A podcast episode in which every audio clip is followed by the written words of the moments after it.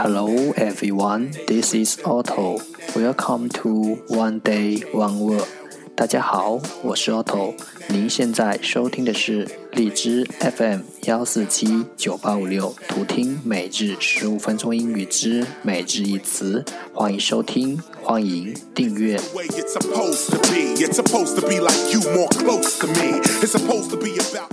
微信公众号 Auto Everyday O T T O E V E R Y D A Y，请添加，让学习英语融入生活，在途中遇见未知的自己。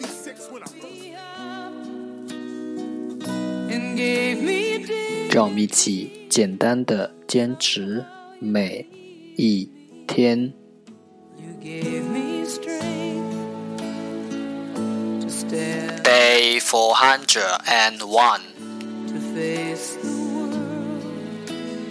Today's word is 今天的单词是 constant, constant, c o n s t a n t, constant，形容词，连续不断的。 Let's take a look at its example. 让我们看看它的例子。 Babies need constant attention，婴儿一刻也离不开人。 I needed you, and you were there.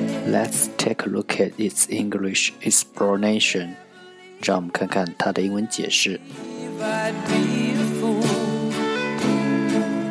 'cause I finally found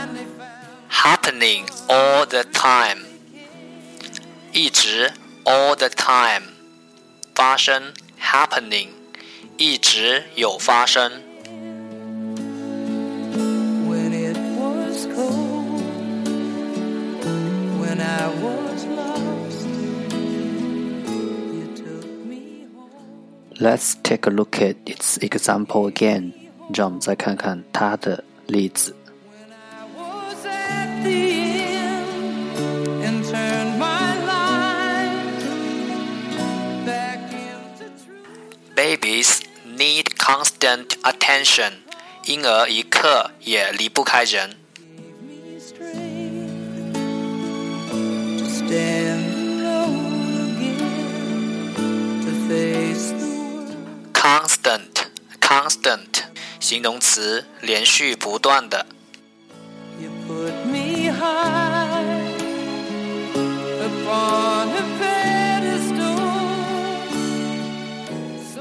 一刻也不能停止追求。